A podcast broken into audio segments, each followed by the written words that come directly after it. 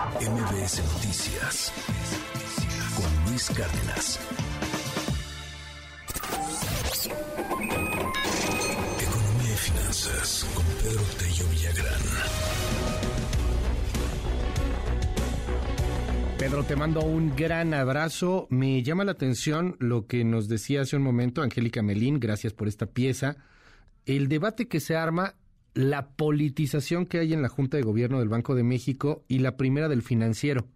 Ven sin suficiente madurez Junta de Gobierno del Banco de México, que corrígeme si me equivoco, pero uno de los principales razones, misiones que tiene el Banco Central, pues es tratar de tener un, cierto control a través de políticas monetarias en torno a la inflación. ¿Cómo viste esto? ¿Quién es, quién es Omar Mejía, este nuevo subgobernador que, que suplirá a Gerardo Esquivel? Y, pues frente, frente a qué estamos, ¿cómo nos afecta este nombramiento o no nos afecta? Pedro, te mando un abrazo, buen día. Luis, buenos días, qué gusto saludarte a ti y también a quienes nos escuchan. Vaya polémica que ha vuelto a rearticularse en torno al funcionamiento y a las obligaciones que debe cumplir el Banco de México, particularmente en la integración de su Junta de Gobierno, que es el órgano que decide el rumbo de las tasas de interés y que tiene por obligación también asegurar que el sistema financiero de nuestro país funcione adecuadamente. Antes de entrar al nombramiento del subgobernador eh, eh, Mejía Castelazo, Luis, permíteme recordarle a quienes nos escuchan un episodio que ocurrió hace unos cuantos meses. Me refiero a noviembre de 2021. ¿Qué pasó en ese mes y en ese año? Bueno, sucedió que el presidente de la República decidió reconsiderar la postulación de Arturo Herrera, ya entonces ex secretario de Hacienda y Crédito Público, para ocupar la gubernatura del Banco de México. Esa noticia tomó por sorpresa absolutamente a todo el mundo, pero más sorprendente aún fue que el presidente nominó a Victoria Rodríguez, eh, la primera mujer, como candidata a ocupar la gubernatura del Banco de México. Y entonces, noviembre del 2021, se decía que Victoria Rodríguez no tenía reconocida experiencia en los temas relacionados con política monetaria de nuestro país y que en consecuencia no contaba con los requisitos que el perfil de la ley del Banco de México establecía para quien iba a ocupar ni más ni menos que la máxima posición del Banco Central de nuestro país. Y tan pronto se aprobó su nombramiento, Luis, vale la pena recordar que en el mercado cambiario el peso, nuestra moneda, se depreció frente al dólar en más de 1% en unas cuantas horas. Y lo que esto generó fue, diría yo, lo que conocimos entonces como una auténtica oleada de comentarios que hablaban de la incertidumbre que iba a imperar en nuestro país porque no iba a estar al frente del Banco de México alguien con experiencia y con conocimientos en política monetaria.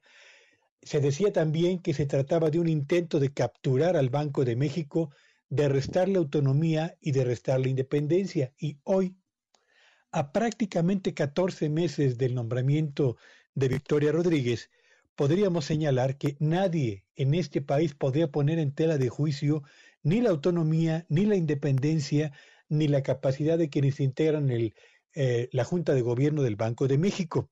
Ahora vamos al presente. Omar eh, Mejía Castelazo reúne las condiciones que la ley del Banco de México define para ocupar la Junta de Gobierno? No. Y no lo reúne porque no hay una probada experiencia en política monetaria. Y dos, porque tampoco ha ocupado cargos en los últimos cinco años relacionados con el sector financiero de nuestro país. Estas dos condiciones que no se cumplen son motivo suficiente para suponer que el Banco de México va a ser capturado. Yo diría no son motivo suficiente para poner en tela de juicio la independencia y la capacidad técnica del Banco de México para cumplir con la obligación constitucional que debe atender de mantener a raya la inflación o de combatirla en este momento y de garantizar el funcionamiento adecuado del sistema financiero? Yo diría no.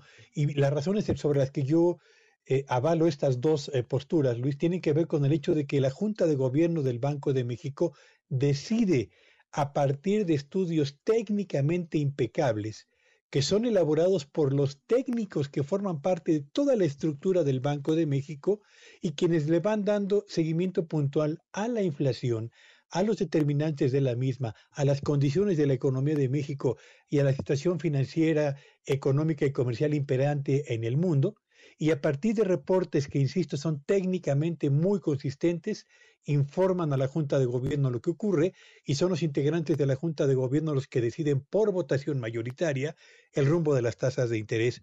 Sí, Omar Mejía Castelazo no reúne las condiciones que la ley impone para formar parte de la Junta de Gobierno, pero me parece que los cuatro nombramientos que ha hecho el presidente de la República hasta, hasta este momento de la Junta de Gobierno, hablo de Jonathan Heath, de Galia Borja, de Victoria Rodríguez y también en su momento de eh, Gerardo Esquivel, han dejado plena constancia de que en la Junta de Gobierno del Banco de México se decide con apego a la ley y no con apego a simpatías o con apego a lealtades al presidente que los ha promovido. Ahora, eh, con todo y esta Junta de Gobierno, con todo y, y, el asunto de que la mayor parte de las últimas decisiones han sido pues apegadas a la lógica económica, no parece que haya un cambio en el tema inflacionario, querido Pedro. O sea, se sigue sintiendo pues muy caro todo, sigue habiendo una situación complicada para la mayor parte de, hogares mexicanos. Esto podría llegar a cambiar. ¿Es responsabilidad directa únicamente del Banco Central? ¿Cómo lo entiende eh, pues alguien que, que sufre todos los días porque, porque la cosa está más cara, porque la comida está más cara, porque ya no alcanza para lo que alcanzaba antes? E, es interesante lo que comentas, Luis. A ver, las decisiones de política monetaria, cada aumento en la tasa de interés que ha decretado la Junta de Gobierno del Banco de México, 13 incrementos en eh, prácticamente un, un año y medio, tardan en materializarse en el comportamiento de la inflación por lo menos durante seis u ocho meses. Es el tiempo que tardan en ir generando los efectos que de ellas esperan. Desde el mes de septiembre pasado, la inflación en México empezó a desacelerarse, no ha descendido. Quiero ser muy preciso, la inflación no desciende, la inflación se desacelera. Tenemos hoy una inflación que se está desacelerando, pero esto no significa que los precios de los productos que adquirimos cotidianamente para la despensa del hogar sean los mismos o empiecen a acercarse a los precios que existían en junio del año 2021 cuando empezó a despegar nuevamente la inflación. Yo creo que la política monetaria que el Banco de México ha definido seguir es la apropiada para poder contener el efecto o para tratar de poner a raya la inflación. Pero vale la pena también recordar, Luis, hay dos episodios que en la historia económica reciente de México debemos tener presente para aquilatar. Uno, la autonomía, la independencia y la capacidad técnica de quienes integran la Junta de Gobierno del Banco de México, a pesar de que han sido nombrados, o más bien eh, eh, promovidos por el propio presidente de la República. Déjenme recordarles octubre del 2018, Luis, y tú lo comentaste muy bien esa mañana, yo lo recuerdo porque fui a las instalaciones de MBS a participar en una mesa de análisis económico. En octubre del 2018, un diputado del Partido del Trabajo señaló que iba a promover una iniciativa de ley para que las reservas internacionales que son administradas por el Banco de México se utilizaran para combatir la pobreza y para impulsar el crecimiento de la economía. Y todos, todos los integrantes de la Junta de Gobierno del Banco de México dijeron, no, las reservas internacionales no se pueden tocar. Y la el segundo intento por tomar el control del Banco de México vino justamente en agosto del año 2021, cuando el propio presidente de la República señaló que eh, había llegado el momento de utilizar los derechos especiales de giro que el, el Fondo Monetario Internacional le había otorgado a nuestro país para esos derechos especiales de giro, utilizarlos para prepagar deuda externa. Y entonces, otra vez, la Junta de Gobierno salió a decir no.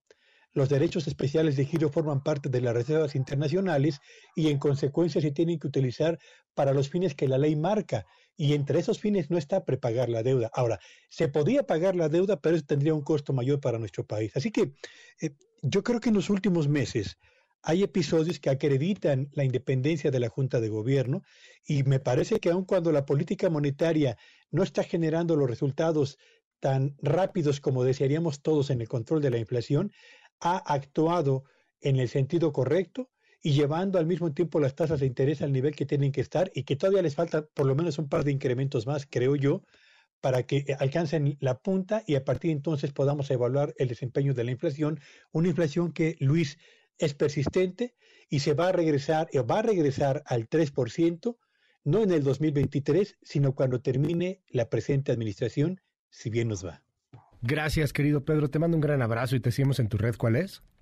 Síganme en Twitter en arroba Petello Villagrán y que tengan un espléndido día. MBS Noticias con Luis Cárdenas.